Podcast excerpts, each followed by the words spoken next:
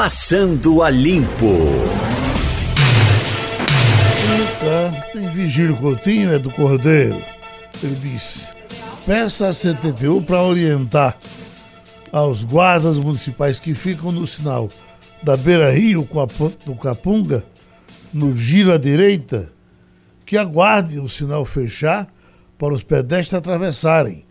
Eles ficam parando o trânsito a todo instante com o sinal verde e o engarrafamento chega próximo ao internacional. É um absurdo. Quem diz isso, Geraldo? Reclamação aqui de um ouvinte. E eu já estava achando interessante que você. Eu tenho notado mais guardinhas desses aí. Tem muito. Aqui mesmo no nosso entorno. Aqui mesmo no nosso entorno, né, depois dessa mudança que houve na ciclofaixa, da ciclofaixa que foi construída Graça Araújo, houve uma série de mudanças aqui na, nesse bairro de Santa Amaro, tem muito, que são aqueles chamados amarelinhos. Teve uma época que os amarelinhos até se cogitou a possibilidade de tirar alguns deles. Mas eles realmente teve, são teve, importantes. Teve um tempo até quase foi parado. É, é caiu, muito. diminuiu, mas agora voltou todo. E quanto à reclamação do, do, do, nosso ouvinte, é, cai muito, Geraldo, naquela história de que a preferência realmente é do mais fraco, por assim dizer. É, o pedestre ele é mais fraco do que o carro, então a preferência é dele a bicicleta ela é mais fraca do que o carro, então a preferência é dela. Lógico que tem que ter um bom senso aí nesse caso, para você também não simplesmente parar o trânsito todo e deixar todo mundo fazer atravessar, enfim. Mas a preferência realmente é do pedestre. A gente precisa se conscientizar disso. Cristiano está dizendo que sentido dois irmãos em frente ao Hospital das Clínicas tem engavetamento de três ou quatro veículos sem vítimas. Não, não sei ainda bem, né? Diz que o engarrafamento está do tamanho do mundo por lá. Uma batida de dois carros só já é ruim, imagina engavetamento, né, Estou vendo aqui uma coisa que eu acho que vamos fazer um debate interessante sobre isso. Lendo o livro do, do Clube das Pais, falamos sobre isso aqui já, é, nos veio a ideia de fazer um debate sobre esse tempo alegre do Recife, com, com esses clubes, quem participou deles, quem fez. Vamos lembrar que o Clube das Pais tem 130 anos. E aqui tem Luiz Gustavo, que é de Camaragibe, está dizendo o seguinte: eh, no dia 20 de agosto, é hoje, né?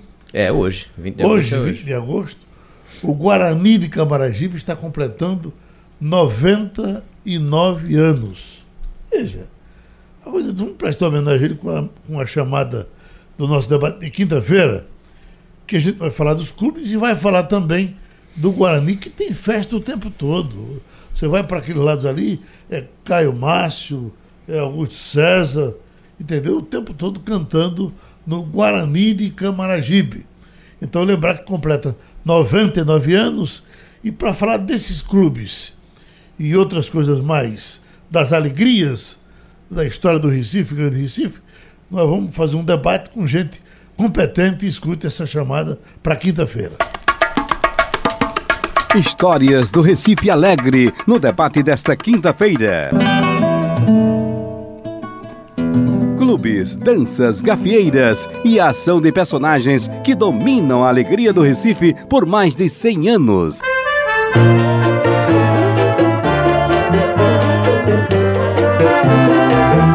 Debate às 11 horas com o historiador Leonardo Dantas, o advogado boêmio Arthur Carvalho, o presidente do Clube das Pais, Rinaldo Júnior, o compositor J. Miquiles e Geraldo Freire, o comunicador da maioria. Rádio Jornal. Entendesse?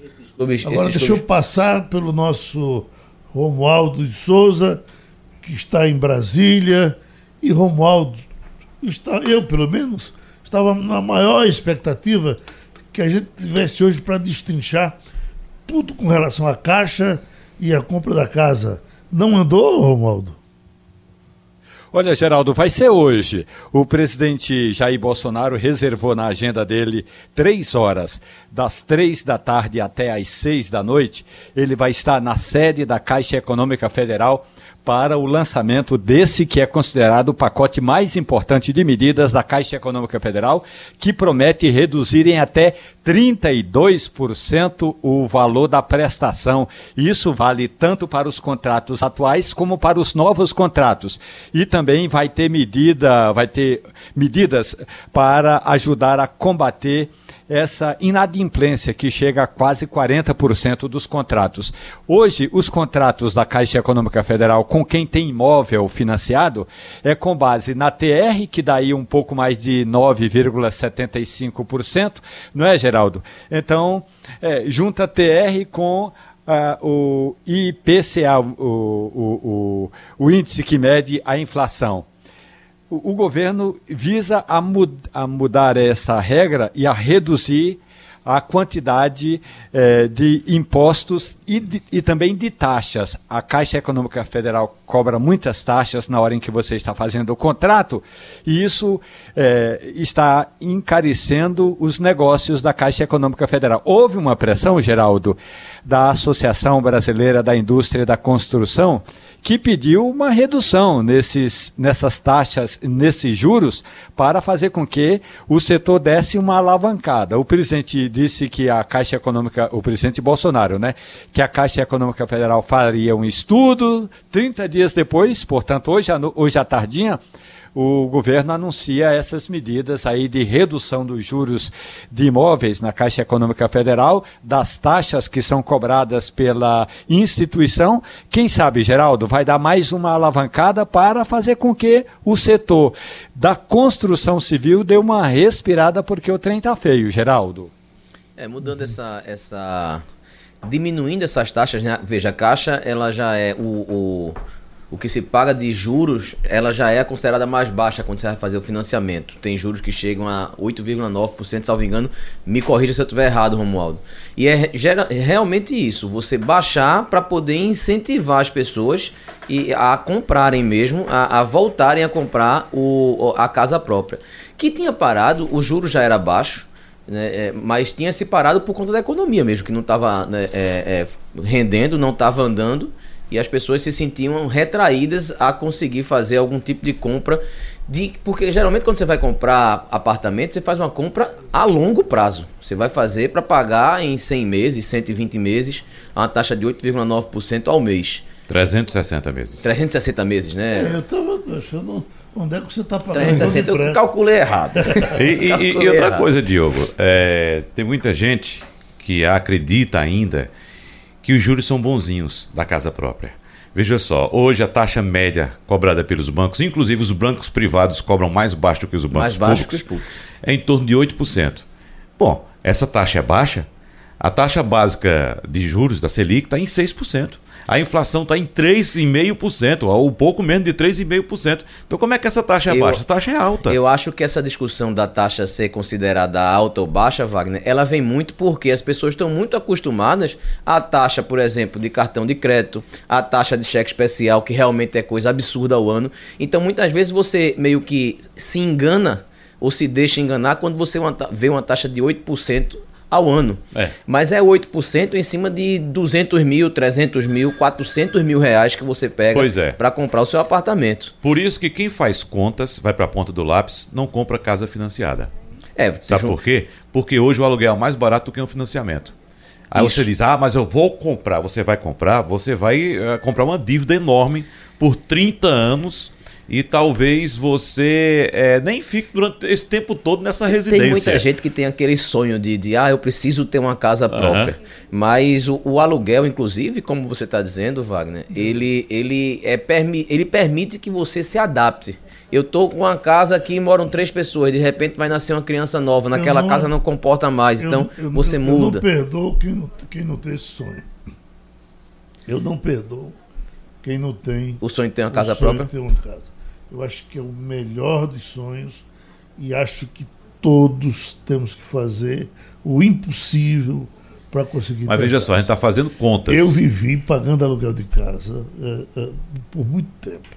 E tem uma coisa que ficou na minha cabeça. O, o quem precisa de casa alugada para morar é amaldiçoado. E quem aluga casa para os outros morarem também é amaldiçoado. É uma desgraça você entrar numa casa. Tá, vai dormir e ali você já tem um lugar para pagar. Olha, mas você, você vai devagarzinho, você termina pagando. Não se desestimule com essa alma pesada. Deixa, essa alma deixa pesada. Deixa, é só rápido. É, é uma breaking news aqui. A gente vai voltar essa história de casa. Tá tendo é. um sequestro agora pela manhã, né, na Ponte Rio Niterói. Isso. É, tem um, um, rapaz dentro de um ônibus, pelo menos 16 pessoas é, estão dentro desse ônibus. E agora foram ouvidos disparos dentro do ônibus. É, a gente só falou dessa desgraça aqui. É, foram, vi foram ouvidos Victor, disparos agora. Acabou teu sequestro, Vitor? Ainda não. Ainda, ainda não. Tá lá, tá fechado. E, e, teve disparos agora. Foram ouvidos disparos. Então está uma expectativa muito grande porque tem refém dentro do ônibus. É. Ele tá armado, um rapaz, com uma pistola, calibre, 30, calibre 38, né? É, é, aqueles, aquelas armas de, de teaser que chama, que são aquelas armas de, de choque hum. elétrico. Teaser. Teaser, isso. Uma faca e um galão de gasolina. Então foram ouvidos disparos, agora a gente está acompanhando aqui também essa história. Olha, veja só, a questão, a questão da casa. Comprar casa, ótimo, maravilha. Você pode comprar, compre. Agora, se você for comprar financiado, faça contas. Que, por exemplo, eu fiz uma simulação uma vez, Geraldo, de uma casa que o proprietário vendendo. E veja só. O pobre só pode comprar financiado. Veja só, mas veja só, vamos fazer as contas. Veja só. Uh, o proprietário cobrando, pedindo pela casa 950 mil reais, certo? Eu fiz uma simulação essa casa. Essa casa está para vender e para alugar. Essa casa, o aluguel dela custa R$ 3.500, o aluguel. Essa casa, você ele pede 950 mil. Você dando entrada de 500 mil reais, ou seja, meio milhão de reais. 450 você vai ficar devendo. Você vai ficar com uma prestação, uma prestação por 30 anos de 5.100 reais. O aluguel é 3.500. A prestação vai para 5.100, fora as taxas. Você vai pagar condomínio, vai pagar IPTU, vai pagar patati e patatá. Tudo, certo? Se você pegar esses 500 mil reais, fizer uma aplicação, um investimento, por exemplo, em título do Tesouro está pagando 6, 6 e pouco por cento, em 30 anos você tem 3 milhões de reais. Nós já estamos entrevistados aí. Pra... Então é questão de você fazer conta. Agora, se você quer comprar à vista, tem dinheiro para comprar à vista, beleza. Agora, com esse dinheiro aplicado, você compra três casas. Como nós temos um entrevistado aí para falar com ele, eu só fazia, deixa eu ver se eu perco esse debate. Eu, eu, a minha história é a seguinte: compre a sua casa. Eu, não estou dizendo que você dê o pescoço para ninguém sangrar, mas faça o impossível e compre a sua casa. Doutor Romualdo de Souza, estou certo ou estou errado? Olha, Geraldo, eu trabalhei a vida inteira para comprar uma casa. Eu acho que é mais uma questão de sonhos. Então, sonhos custam muito caro. Se você quer realizar os sonhos, dane-se o resto. É, tá fechado. Veja, e eu... para Diogo é bom porque ele deixa as mulheres e as mulheres ficam com as casas. Não, tem isso não. Olha, deixa eu dizer, o tiro, o tiro que foi disparado foi provavelmente o sequestrador quem foi atingido, certo? O sequestro, a polícia confirma o fim do sequestro e que está acontecendo na Ponte Rio Niterói, um ônibus que foi sequestrado e agora foi, foram ouvidos tiros, o atirador provavelmente, o, o, o, sequestrador provavelmente foi atingido. A gente vai ter mais informações daqui a pouco. Pronto, terminando então o que estava acontecendo na ponte Rio-Niterói desde as 5 e meia. Estamos com o doutor Ulisses Schwartz Viana, que é presidente da Câmara Técnica do Colégio Nacional de Procuradores Gerais do Estado e do Distrito Federal. Ele tem uma, eh, eh, uma palestra aqui sobre o Pacto Federativo, que é uma coisa que é, é, essa defesa era feita por Eduardo Campos, né? a questão do Pacto Federativo, e diante de tantas coisas que estão procurando mudar, querem também resolver essa coisa do Pacto Federativo. Mas antes disso, eu já lhe pergunto, uh, o senhor está nessa luta também para contra a lei, a lei do, do abuso de poder? Bom dia, bom dia, Geraldo, bom dia. senhores ouvintes. É uma honra estar aqui no Recife, na cidade maravilhosa, estado que é um dos maiores estados tradicionais, tradicionalmente os estados mais fortes e, aqui no nosso país. E é, nós estamos aqui numa luta é, que nós estamos travando junto ao Supremo Tribunal Federal como procuradores de Estado, né? É, pelo reequilíbrio desse federalismo aqui no Brasil. E, historicamente, nós sabemos que a formação do nosso federalismo, né, ela vem de uma formação centrífuga do Império Brasileiro. Né? Nós éramos um Estado unitário e passamos de 1891 a ser um Estado federal. E parece que o nosso inconsciente coletivo ainda, principalmente do governo nacional, ainda parece que vive num Estado com uma tendência unitária, né? É, nós temos é, trabalhado com, em várias ações no Supremo Tribunal Federal, buscando esse reequilíbrio e o restabelecimento de um verdadeiro federalismo no Brasil. Né? E, de uma certa forma, nós, nós estamos indiretamente acompanhando, né, ainda acompanhando essa questão da lei de abuso de autoridade, que é um outro tema bastante, bastante candente né, hoje no Brasil. Mas uh, o, nosso, o nosso trabalho atualmente está bastante concentrado na questão federativa. Nós temos várias ações no Supremo Tribunal Federal, vários temas eh, que nós estamos discutindo com a União também, para tentar é, restabelecer a autonomia dos estados em vários setores. Uhum. Doutor Ulisses, eu falo agora com Wagner Gomes. Eu queria saber de que forma se enquadra ou se encaixa essa discussão do Pacto Federativo ou da rediscussão do Pacto Federativo no Brasil nesse âmbito de discussão também da reforma tributária, doutor Ulisses. Ah, esse, esse é um tema que tem nos preocupado bastante inclusive tem sido objeto de alguns debates no Colégio Nacional dos Procuradores Gerais do Estado. É, nós estamos bastante preocupados com os modelos que têm sido apresentados na reforma tributária. Obviamente que há uma preocupação antiga no nosso país com, com relação à simplificação do sistema tributário. Nós estamos de acordo com essa pauta. De fato, precisamos simplificar, e mas Há um outro lado que parece que ainda está, é, como se diria em inglês, no background da questão, que é essa relação entre a União, os estados e os municípios. Porque nós estamos querendo criar um imposto é, sobre a venda de bens, né? e unificando, extinguindo o ICMS, extinguindo o IPI e o ISS, unificando-os. Mas é, nós que estamos olhando aqui a reforma é, da, da, parte jurídica do Estado, nós temos uma preocupação porque vão criar, vão criar uma comissão para fazer a, a distribuição dessa receita. E há, há, muitas dúvidas ainda, porque ao que nós estamos acompanhando, existem duas, três propostas que são, que são propostas concorrentes, né, com algumas diferenças entre elas, mas é, fica uma dúvida permanece entre nós, que é a questão da autonomia federativa dos estados é, na, na questão da, da legislação tributária, na fixação né, de parâmetros de legislação tributária e de uma mudança de, de modelo, de modelo tributário, principalmente na parte de, de, de estabelecimento, né, na parte de legislação, vamos ser mais precisos, mais claros, na parte da fixação das regras do jogo.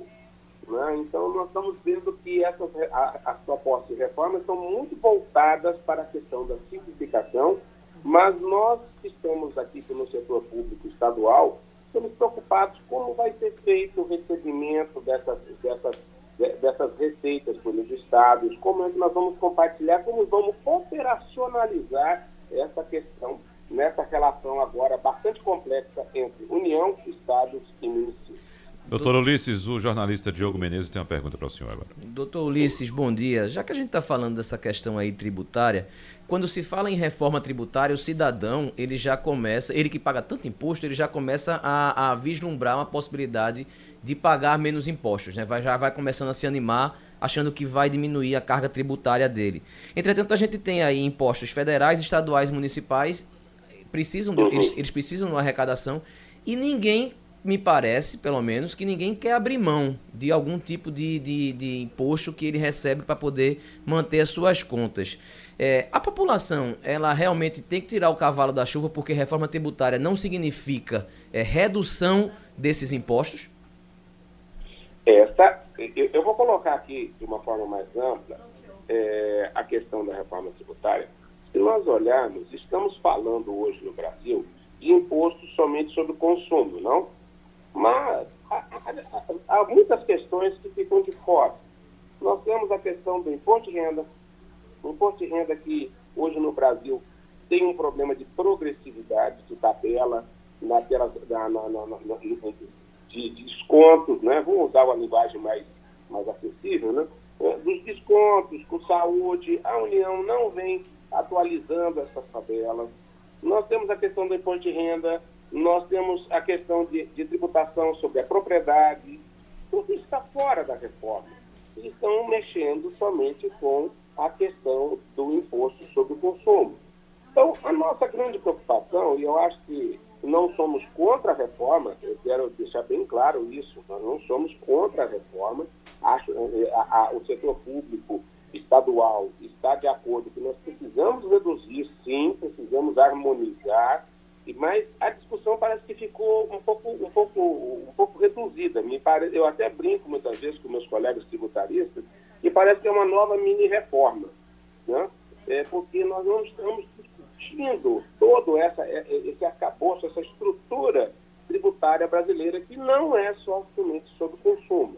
Então, talvez estejamos perdendo essa nossa grande preocupação, uma oportunidade de fazer uma revisão geral sobre esse modelo é, da Constituição de 88, né, do modelo originário de 88. Nós estamos, sim, é, obviamente, é, nós estamos preocupados, os estados estão preocupados, porque nós temos hoje um problema que muitas vezes é, não, é muito, não é muito visível para a população. Nós temos tido, durante, durante o decurso de muitos anos, um, um, repasse da União de vários encargos, como, por exemplo, a questão da saúde. Né? Hoje, a questão da judicialização da saúde, os custos da administração de medicamentos, tratamento de saúde, cirurgias, ele recai, isso já está comprovado por vários estudos, tem recaído é, nos estados. Então, veja só, a União, em 1980, ela participava com 75% da despesa nacional do custeio de saúde, do Sistema Único de Saúde. E os estados participavam com 17,8%. Em 2008, a União caiu para 43,5% e os estados subiram para 27,5%. Hoje está maior isso.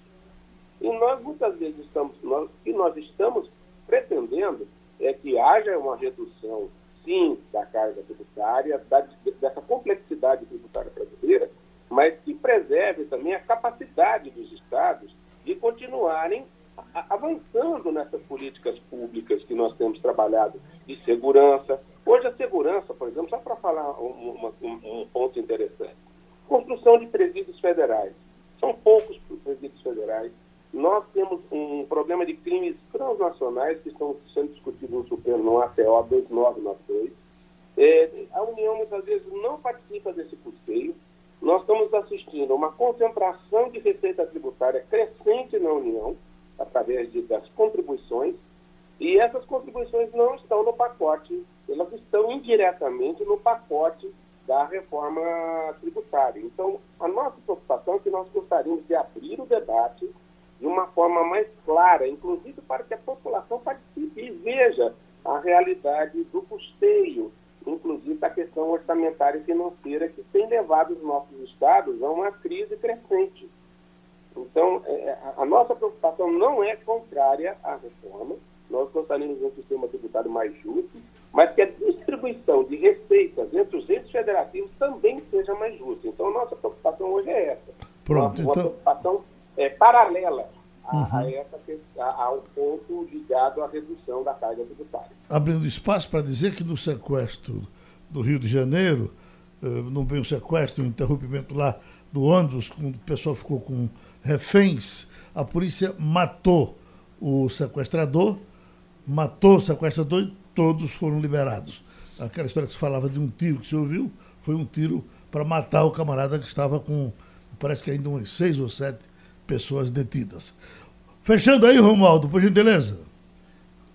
Procurador, muito bom dia, doutor Ulisses Schwartz. Eu queria uma questão sobre pacto federativo. O senhor considera que a União tem uma relação, digamos, mais transparente com os estados. E aí é, fica se falando em pacto federativo. É possível fazer um pacto federativo sem passar um dever de casa aos governos estaduais de que eles também precisam cumprir a lei de responsabilidade fiscal, doutor Ulisses?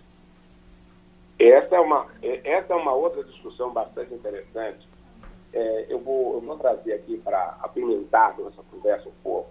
Nós temos duas ações civis originárias que estão propostas no, no Supremo Tribunal Federal, a 3150 e 3151. Olha, olha, só o quadro que nós vivemos hoje nessa relação nossa com a União. É, nós temos o Fundo de Participação dos Estados. Né? E nós entramos com a ação é, contra a União para que tenhamos transparência nos processos de formação e de cálculo da composição do, do Fundo de Participação dos Estados.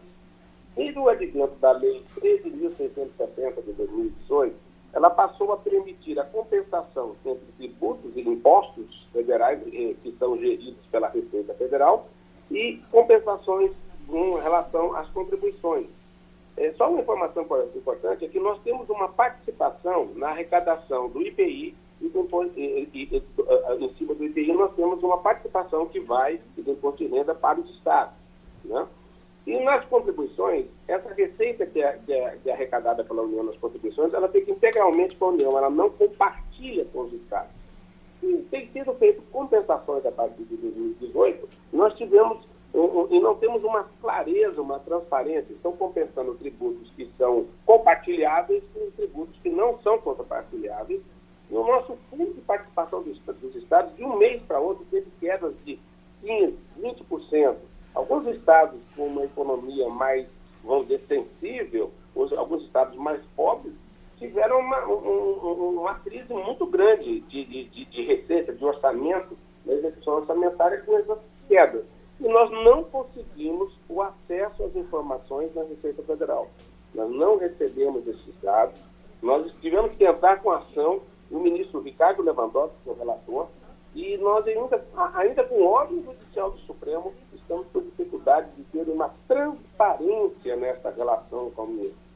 Então, agora, com relação à lei de responsabilidade fiscal, Sim, eu, vou citar um exemplo muito curioso. Nosso país é um país muito interessante, para não dizer outra coisa.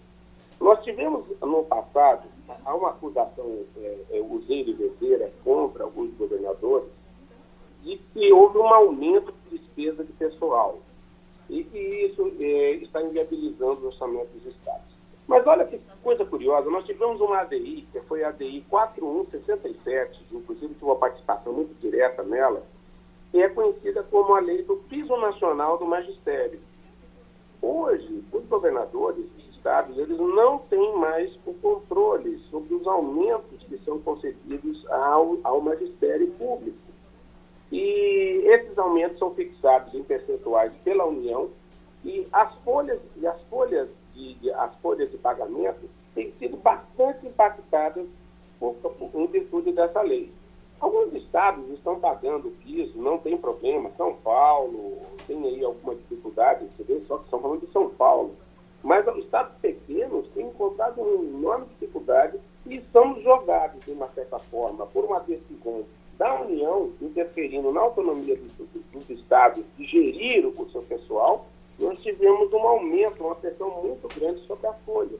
E muitos estados, eh, aqui até da região Nordeste, podemos é, ver alguns casos em que estados pequenos aqui da região Nordeste estão entrando no limite prudencial ou no limite máximo, máximo de despesa pessoal, não por uma escolha própria do Estado, mas por uma interferência que foi referendada pelo Supremo. O Supremo julgou constitucional essa lei, onde o aumento de servidores estaduais é fixado pela União.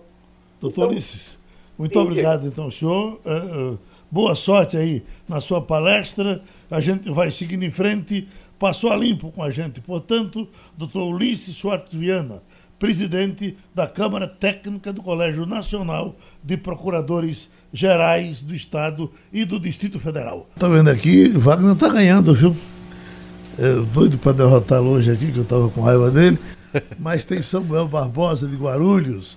Vem como ele vem de longe.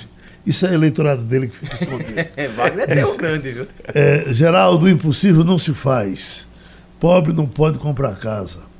Carlos de Setúbal diz: deixe Wagner ensinar o povo a fazer conta para não perder as cuecas para os bancos com esse negócio de prestação da casa própria.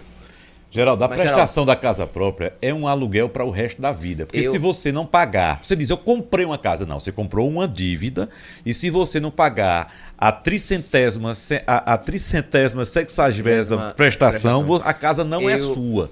Eu sou do eleitorado de Wagner, eu concordo com o Wagner. Agora, você quer comprar, tem dinheiro para comprar Agora, à vista? comprar à vista é ótimo. Você É. comprou à vista, Rapaz, você não tem dívida. Financiamento, você paga duas ou três casas. Duas ou três. Sem a casa ser sua, que só é sua quando você paga a última prestação. Aí tem aquela história de que, ah, mas as parcelas são decrescentes. Vê se vocês, Eu sou muito mais o aluguel. vê se vocês é, é, continuam contra mim. Eu botei energia solar.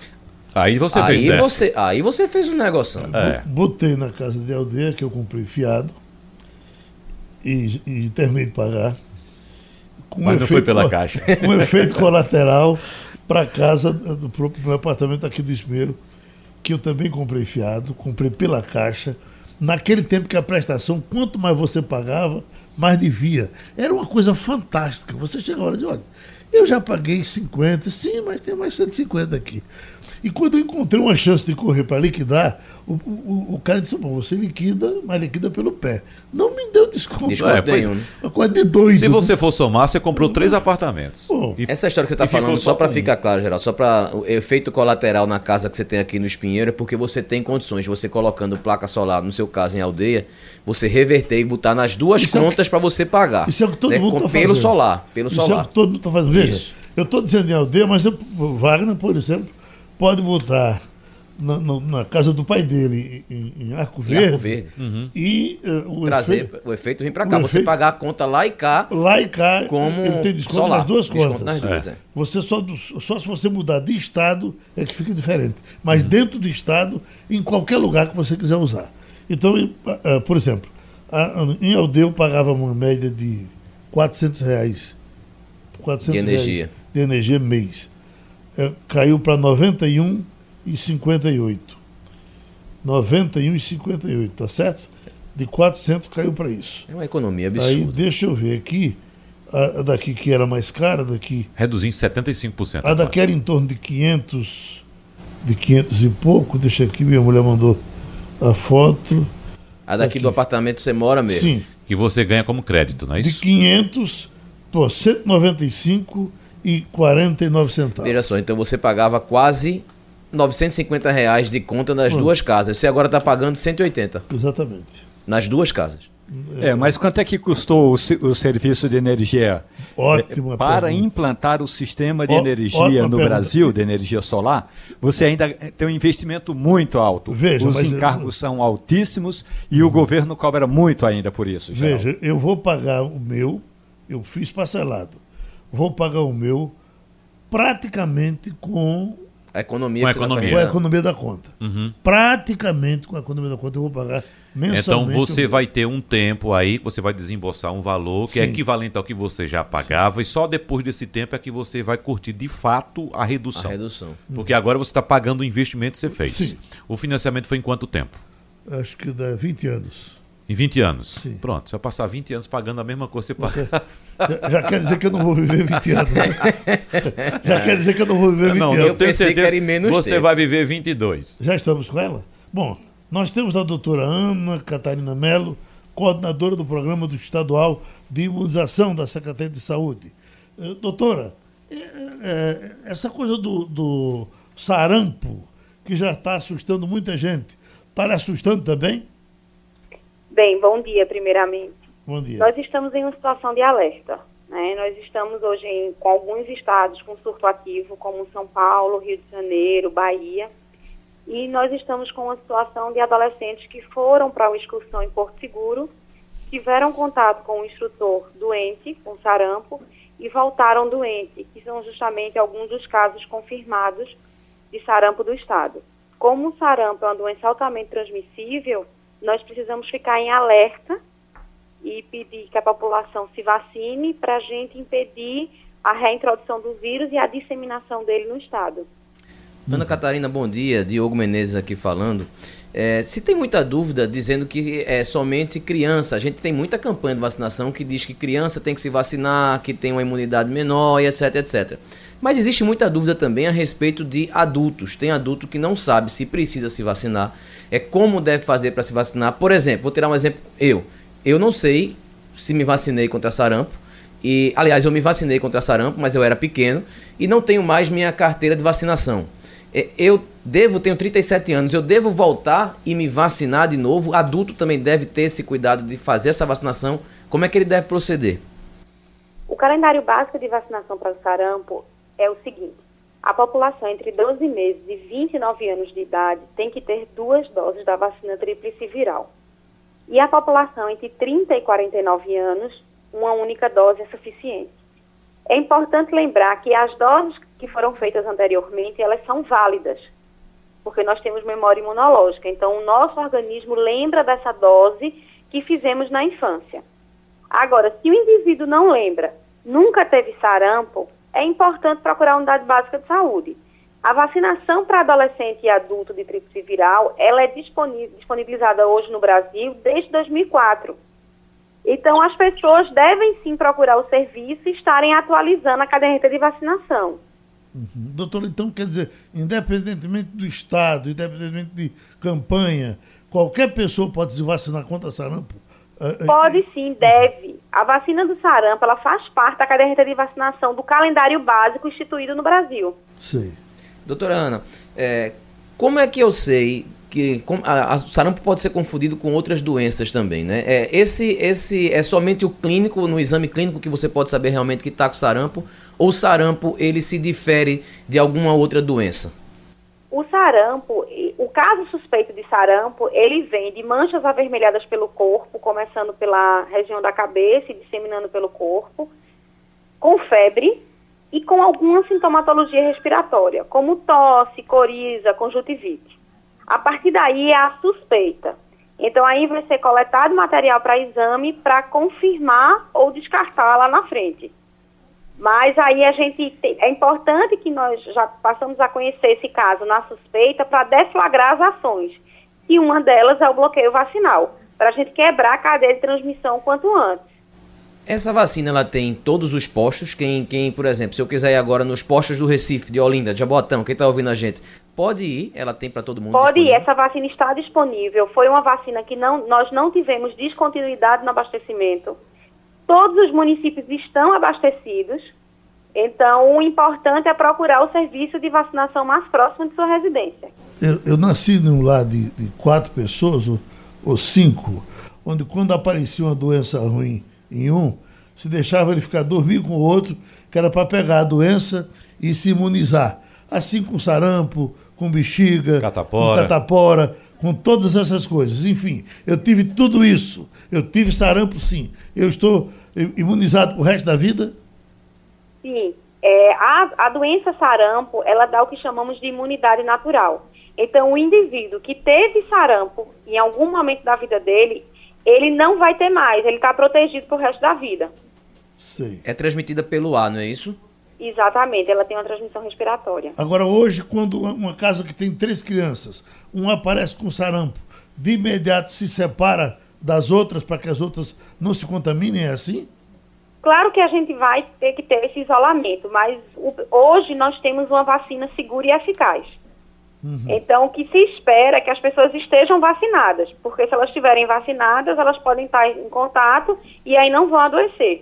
Certo. Vai haver algum tipo de campanha para essa vacinação? A gente está em alerta contra o sarampo, a senhora está falando que as pessoas podem procurar os postos, mas vai haver aquela massificação de campanha para que as pessoas possam de fato ir nos postos, doutor? Nesse momento, o estado de Pernambuco, para os nove municípios que a gente está com a, a, vulnerabilidade maior de ter casos, nós, nós estamos antecipando essa vacinação. Então, as crianças entre 6 e 11 meses de vida estão fazendo a dose mantendo, claro, aos 12 e aos 15 meses. Existe uma campanha prevista pelo Ministério da Saúde, atualização de caderneta, em outubro, mas o Estado está avaliando em conjunto com o Ministério da Saúde a possibilidade de trabalhar outras estratégias antes dessa campanha, outras estratégias de vacinação.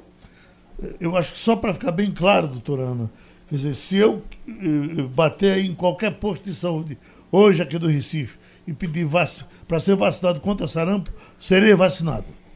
Vai ser vacinado. Se estiver com a vacina atualizada, não vai ser necessário. Certo. Mas se estiver faltando a dose, o esquema incompleto, ou não tiver dose nenhuma, tem sim que ser vacinado. Também. Muito obrigado, doutora Ana Catarina Melo, coordenadora do Programa Estadual de Imunização da Secretaria de Saúde. Romualdo de Souza, está aqui a manchete. Defesa de Lula pede que STF apresse julgamento de recurso.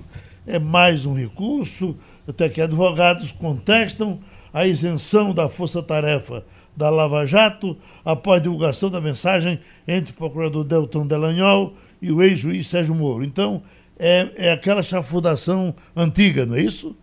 É, Geraldo, tem algumas pendências que ainda estão é, paralisadas lá no Supremo Tribunal Federal lá numa das turmas do Supremo Tribunal Federal, não é, Geraldo?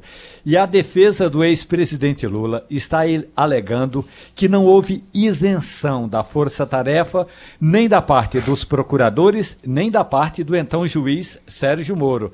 Por isso mesmo, a defesa do ex-presidente, que aliás hoje completa 500, não sei se alguém comemora, mas é bom lembrar, hoje faz 500 dias que o presidente, que o ex-presidente Lula está preso.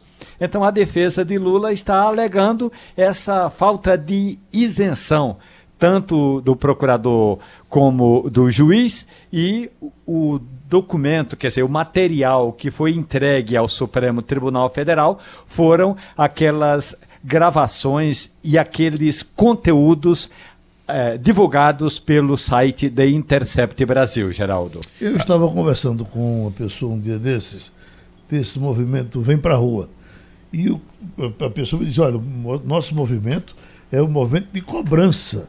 Não é para comer pronto e acabado do jeito que Bolsonaro quiser nos dar. E está provado que, por exemplo, aqui em Boa Viagem, vamos ter no próximo domingo o Vem Pra Rua contra a, a lei da mordaça a lei da mordaça não, rapaz, a lei da, da, da contra o abuso de autoridade. A lei do abuso de autoridade, não é que todo mundo sabe que Bolsonaro está claudicando porque é em defesa própria, naquele caso do Queiroz e do filho. Não é? Flávio Bolsonaro. Aquilo fez com que mexesse na cabeça de Bolsonaro, mas as pessoas estão dizendo aqui que vão para a rua e vão trabalhar contra essa decisão que a gente já tem pelo menos metade tomada por Bolsonaro. Hum, exatamente. Por falar em Flávio Bolsonaro, é, Geraldo, é, cresce cada vez mais os rumores de que o subprocurador-geral da República, Antônio Carlos Simões Martins Soares, é de fato indicado de Flávio Bolsonaro para assumir o lugar de Raquel Dodge. Uhum. Né? Ele, inclusive, tentou se afastar, mas há um movimento, acho que Romualdo pode até confirmar isso, de parlamentares que não aceitam esse afastamento porque o próprio Flávio Bolsonaro teria passado nos gabinetes apresentando Antônio Carlos Simões Martins Soares como sendo o, o, o, o indicado dele para assumir a Procuradoria-Geral da República, Romualdo. É, ele é apadrinhado do senador é, Flávio Bolsonaro. Eu estou me referindo a Antônio Carlos Martins Soares. Mas o presidente Jair Bolsonaro não tem só esse nome na mesa, não. Tem vários outros nomes, entre eles o de Augusto Aras, que é um nome muito forte, do Lauro Cardoso, que também. É, pela, pela ordem assim, até a sexta-feira da semana passada, Augusto Aras estava na frente do Lauro Cardoso, que estava na frente do Antônio Carlos Martins, que estava na frente do Mário Bonsalia. Agora, cada dia tem um jogo é, modificando essa ordem de intenção do presidente de nomear. É claro que o que eu estou entendendo, Wagner, é o seguinte: o Antônio Carlos Martins Soares é o apadrinhado quer dizer, é apadrinhado do filho do presidente. Uhum. Agora, se não sair, vão dizer que ele era o forte candidato, mas foi queimado pela mídia, porque a imprensa está divulgando alguns dos processos que envolvem o subprocurador, entre eles o fato dele ter recebido um dinheiro extra do Ministério Público e depois teve de ser. Quer dizer, eh, tem um processo para ele devolver o dinheiro, Wagner. Uhum. É, por falar na, na, no clã Bolsonaro, Romualdo de Souza, como é que andam as negociações aí em torno da, da votação para escolha do próximo embaixador em Washington?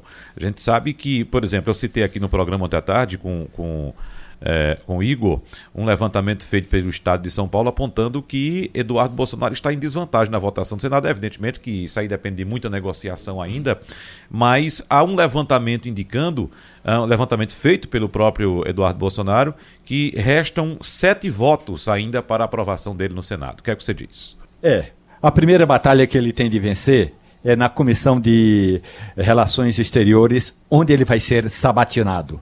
E aí, nessa sabatina, a oposição vai apresentar um parecer da consultoria do Senado que diz que filho de presidente da República, portanto, parente em primeiro grau, não é? Não pode ser indicado embaixador porque seria nepotismo. Então, é com base nisso que a oposição está é, tentando bombardear a indicação de Eduardo Bolsonaro quando ela chegar à comissão de constituição, de, desculpe, a comissão de relações exteriores do Senado.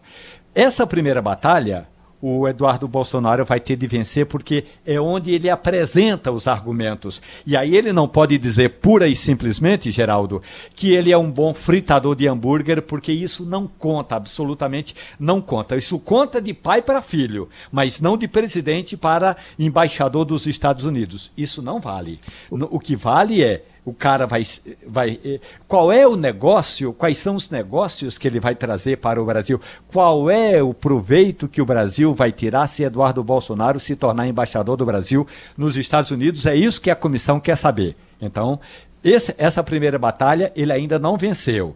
Na contagem de votos está dando empate. Então, o presidente da Comissão de Relações Exteriores, Nelson Trade, vai ter de dar o voto de desempate, porque a votação é secreta. Se der empate, aí ele pode dar o voto em aberto. E aí vai para o plenário. A vantagem de Eduardo Bolsonaro é maior ainda, porque também no plenário o voto é secreto. E eu digo, no voto, na hora do voto secreto, todos os acordos terão de ser feitos anteriormente. Pedinho, a gente está vendo ali imagem chegando do Rio de Janeiro, o, o governador Wilson Witzel.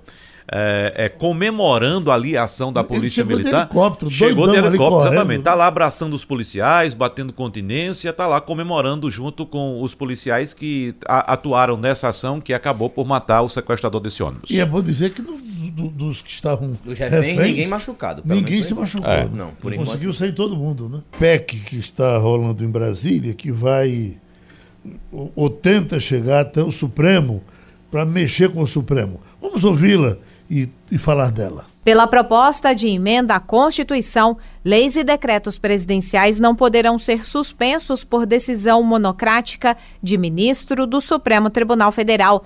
A PEC estabelece que a liminar deverá ter o apoio da maioria da corte, ou seja, de seis magistrados, nos casos de questionamento de inconstitucionalidade. A proposta também fixa em seis meses o prazo para a retomada de julgamento suspenso por pedido de vista, que é um tempo solicitado por um magistrado para melhor analisar uma ação. Outros três meses poderão ser concedidos antes da retomada do julgamento, nos casos em que houver divergência. Pela PEC, Findo esse prazo, o processo será automaticamente incluído em pauta, tendo prioridade sobre os demais. Um dos autores, senador Oriovisto Guimarães, do Podemos do Paraná, destacou que essa mudança na Constituição fará com que o Supremo atue como um colegiado e não por meio de decisões individuais de cada um dos 11 ministros. Porque hoje acontece um absurdo. 513 deputados aprovam uma lei. Os 81 senadores aprovam. A lei é promulgada. Um único ministro do Supremo pode mais que todos nós juntos. E vai lá e diz assim, não é, está suspensa. Ou alguém dá uma liminar e daí fica com essa liminar 5 anos, 10 anos e paralisa uh, o efeito daquela lei. Nós temos vários exemplos desse. Contrário à proposta, o senador Renan Calheiros, do MDB de Alagoas, argumenta que a definição de prazos para o Supremo é uma interferência do do Poder Legislativo no Judiciário. Claro que é uma gerência. Imagina, o país em recessão. O Senado tem que botar juízo nesse debate, consolidar uma pauta econômica mínima, dar as respostas que o país está cobrando de todos nós. Aí a gente para com tudo isso e vai priorizar uma PEC para dar prazos para o Supremo Tribunal Federal, esvaziando o Supremo num momento institucional dramático. Isso não pode acontecer. Se aprovada em primeiro turno, a PEC será submetida a uma nova votação em segundo turno e é encaminhada à Câmara dos Deputados. De propósito, vamos deixar Romualdo por último, né, que está lá com a mão na massa, mas para mim, de princípio, está tudo certo no que estão querendo aí. É, tá tudo certo, mas a gente não pode deixar de considerar a ponderação que foi feita pelo senador Renan é Calheiros. É verdade. Pode ser que seja interferência do legislativo no judiciário. Sim, mas o legislativo foi feito para interferir em tudo. Uhum. Não é verdade? Não, o, Ele é o meu representante. O legislativo foi feito para legislar, legislar, criar leis. E tá, isso é legislar, uhum. não é? Agora, é interessante como é que entra Renan nessa história. O que, que, benefício ele está tendo, o que malefício ele quer fazer. A gente tem visto no Supremo muitas dessas decisões que são monocrom... né, monocráticas. monocráticas de uma pessoa só, e aí depois se reverte, não vai para um colegiado, uma coisa ou outra. É, termina, é, tem uma decisão agora, mas na frente se caça essa decisão, volta tudo atrás. Pedir vista, Talvez sentar, seja uma tentativa. pedir vista, sentar em cima e deixar para lá por 10 anos. Por... É uma loucura isso. Isso é, isso é bom demais para passar.